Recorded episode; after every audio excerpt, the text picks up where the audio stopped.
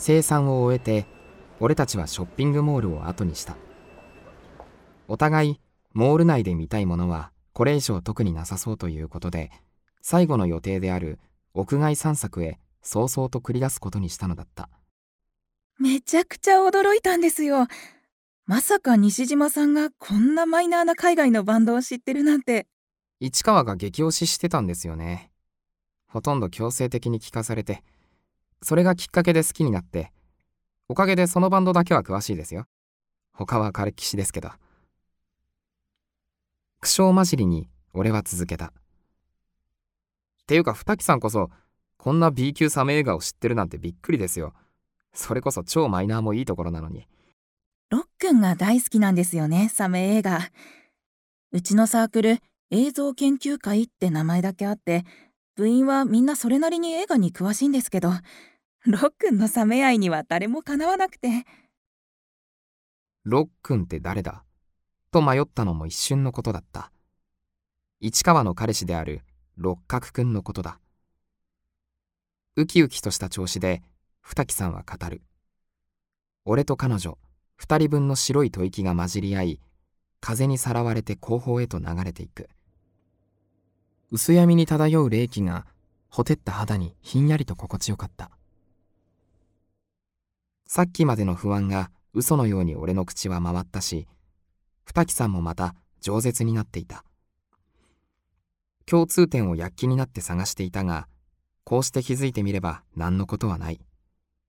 俺たちはあのカップル市川と六角くんのことを互いに知っているのだ。聞けば二木さんも市川と大層仲がいいらしく市川も彼氏たる六角くんをほったらかして二木さんと二人で遊びに行くことがまあまああるのだという。多分市川さん的にはあのバンド絡みで話せる相手が欲しかったんだろうね。ロックンは洋楽に無頓着なんで。六角くんも似たような感じかな。市川はサメ映画に限らずあんま映画を見ないんでそこはやっぱり話せる相手が欲しかったんだろうなって。だよね。私この前市川さんと泊まりがけで福岡のライブ行ったのね。ろくに観光する暇もないくらいの弾丸旅行だったんだけどすっごい楽しくて。ああ市川もめっちゃ喜んでた。実を言うとその日俺は六角くんの家に泊まってオールでサメ映画見ててさ。それ西島くんだったんだ。市川さんすっごい焼いてたよなんだか私より彼女っぽいって。六角くんだってすげえ羨ましがってたよ。俺よりよっぽど彼氏っぽいってさ。仲良すぎじゃん。ロックンもさ興味がないなんて言わずに彼女の趣味に寄り添ってあげればいいのにね。市川さんくらい素敵な子なかなかいないんだから。そこからは二木さんの独壇場だった。市川がどれだけ素晴らしい彼氏思いの彼女かをこんこんと解き翻って六角くんの彼氏としての改善点。時間に少々ルーズであったり弱みを一切見せずに強がるところ等々をあげつらね。今度会ったら西島くんからも言ってあげて。と笑顔で締めくくった。特に六角くんに関する指摘については俺も思い当たる節が多々あってさすがに付き合いの長さを感じさせるけれども別に嫌味さはかけらもなくただ純粋に彼の恋情を案じているのもわかる。六角くんのあれこれを語る二木さんの表情はあのプリクラの中で浮かべていた快活な笑みと全く同じだったから。すごくいいなって思う。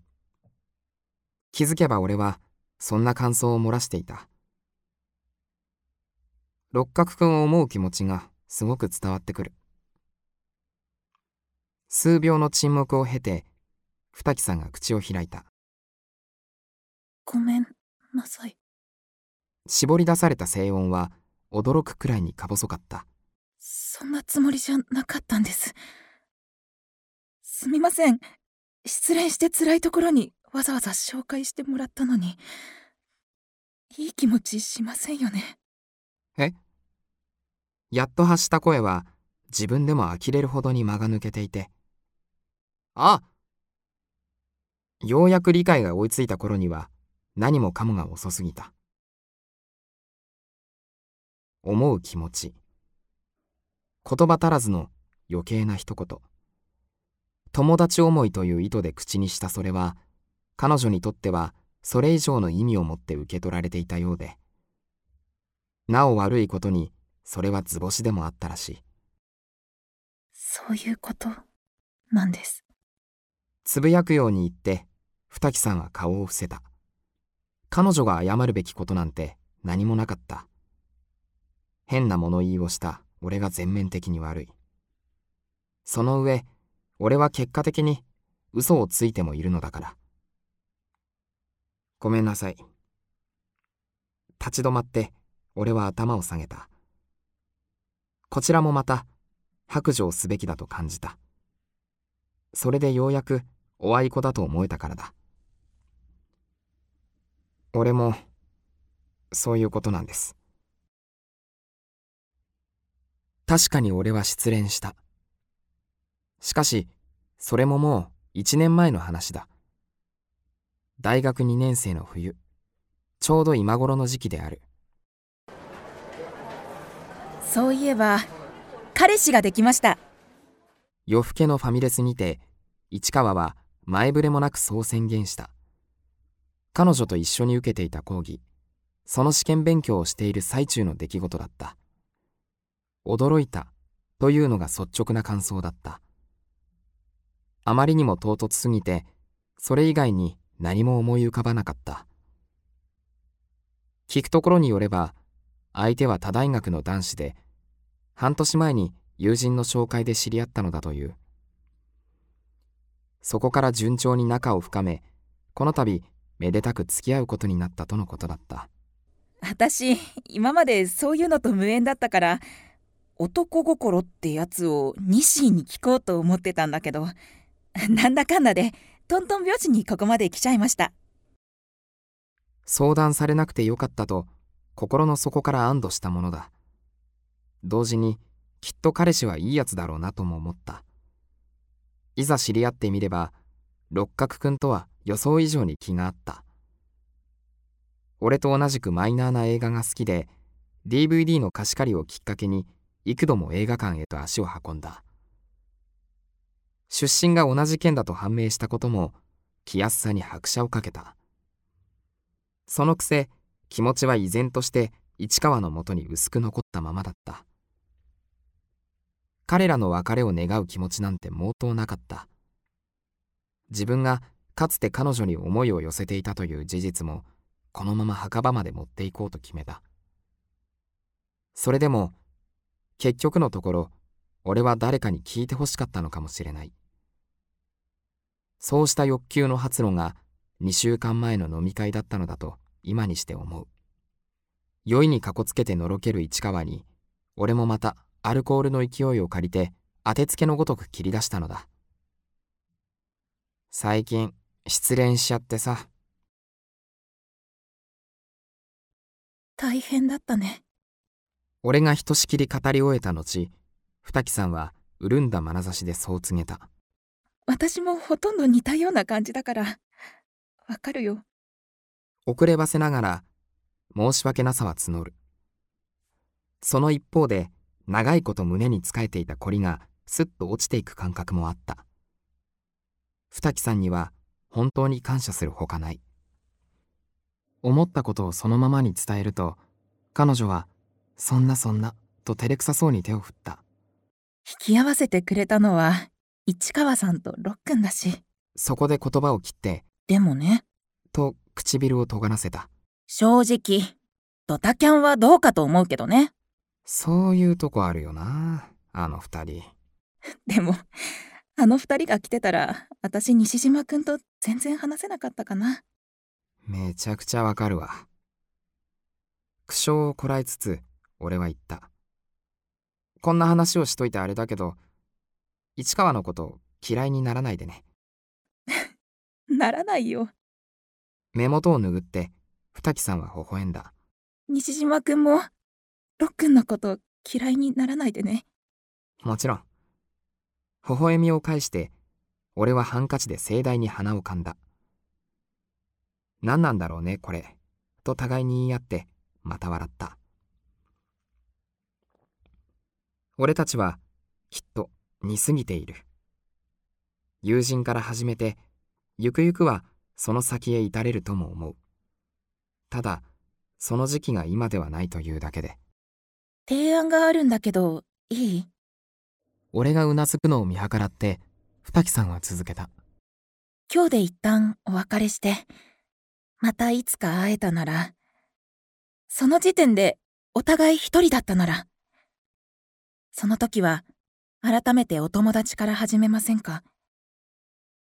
彼女が意図するところを察して俺は再びうなずいた。俺の読みが正しければ45年後くらいかな。私もだいたいそれくらいかなって見込んでる。二人して自然と足を止めていた。散策ルートの終点たる駅前広場はあらかじめ市川たちから聞かされていた通りオブジェから並木に至るまで無数の電球に彩られている。星空をそのまま下ろしてきたような光景は普段写真に興味のない俺でもおのずとスマホのカメラを構えてしまうくらいには幻想的だった。あのすみません。横から飛んできた声に思わず首を向けた。声の主は若い男性だった。自分と同年代。いや大学生にしてはやや顔立ちが幼く見える。その傍らには同い年くらいの少女が佇んでもいた差し詰め高校生カップルだろうか。二人して緊張した表情を浮かべている。もしよかったら写真撮ってもらえませんか？快諾して彼氏のスマホを受け取る。操作に幾分もたつきつつもシャッターを切った。続けて彼女のスマホでももう一枚。どうにか役目を果たしたところで二人組から追加の申し出があった。あのよかったらお二人も撮りましょうか。え遅れて事態をようやく理解する。俺としては全くその気がなかったものの傍から見ればカメラマン役を見繕っているように見えたらしい。正直なところ気は進まないが行為を無下にするのもなんとなく気が引けた。そういえば二木さんも自分と同じく写真嫌いだったはずでとっさに二木さんへと目を向ける。一瞬逡巡した面持ちを見せたもののやがて吹っ切ったように満面の笑みを浮かべた。せっかくだし撮ってもらおうよ。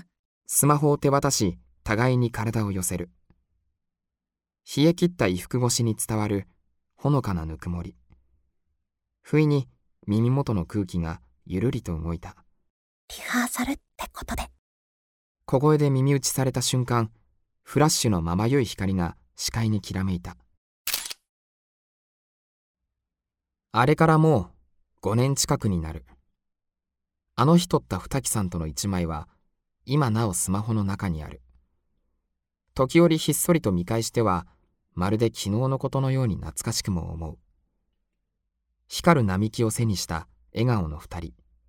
互いに硬さは見て取れるもののシンプルに見れば初々しいということになるのだろう予習を済ませて目の前の鏡に視線を戻す白ネクタイの結び目を軽く直してから化粧室を出た新郎新婦からは彼女が出席すると聞いていただから遅かれ早かれ今日のうちに再会することになるのだろう迎賓館の中庭では挙式を終えた市川と六角くんが親戚とおぼしき面々に囲まれていた。同年代の面々はまばらに見えるが数はそう多くない。晴れやかな光景をしばし眺めていたところでお久しぶりですね。不意に背後からポンと肩を軽く叩かれた。ぎょっとして振り向けば果たしてそこにはネイビードレスに身を包んだ二木さんがいた。思いもよらないサプライズに苦笑しつつ俺も「お久しぶりです」と返した。予想的中しましたね。さすがは私たちってことですね。対面するのはあの冬の日以来のことだった。はるばる5年ぶりのこと。とはいえ二木さんの近況は新郎新婦から聞いている。おそらくは彼女もまたこちらの身辺について知らされているに違いなかったそろそろ結婚も近いって聞きました。ええそちらも近いって聞いてます。お互い今は恋人がいる身だった。どちらも付き合って2年余り。式はおそらく来年になる見込みだ。実を言うと。ささやくように彼女は続けた。何度か連絡を取ろうかとも思ったんです。例えば新しく好きな人ができた時のこと。交際したがうまくいかなかった時のこと。それから今の恋人と出会った時のこと。その度迷って思いとどまって。変ですよね。私から言い出したことなのに。かぶりを振って俺は静かに返した。俺も似たようなものでしたよ。あの日の申し出は提案であり約束ではなかった。均衡を崩そうと試みれば多分できたのだろう。再会を早めることもそこから再会することだって。それが正しかったとは思わないがきっと過ちでもなかったはずで。どれだけ想像を巡らせようともその道を選ばなかった俺たちに別れはしないけれど。ただ一つ確実に言えるのはあの日の提案に当時の俺は痛く救われたということだ。リハーサルの一枚を取られたあの一瞬当てどない思いに煙っていた視界が晴れたような気がしたから。来たるべき今日この日を心から祝えるだろうと確信できたのだから。あの時はありがとうございました。お互いにそう告げて礼を交わし合った瞬間日誌。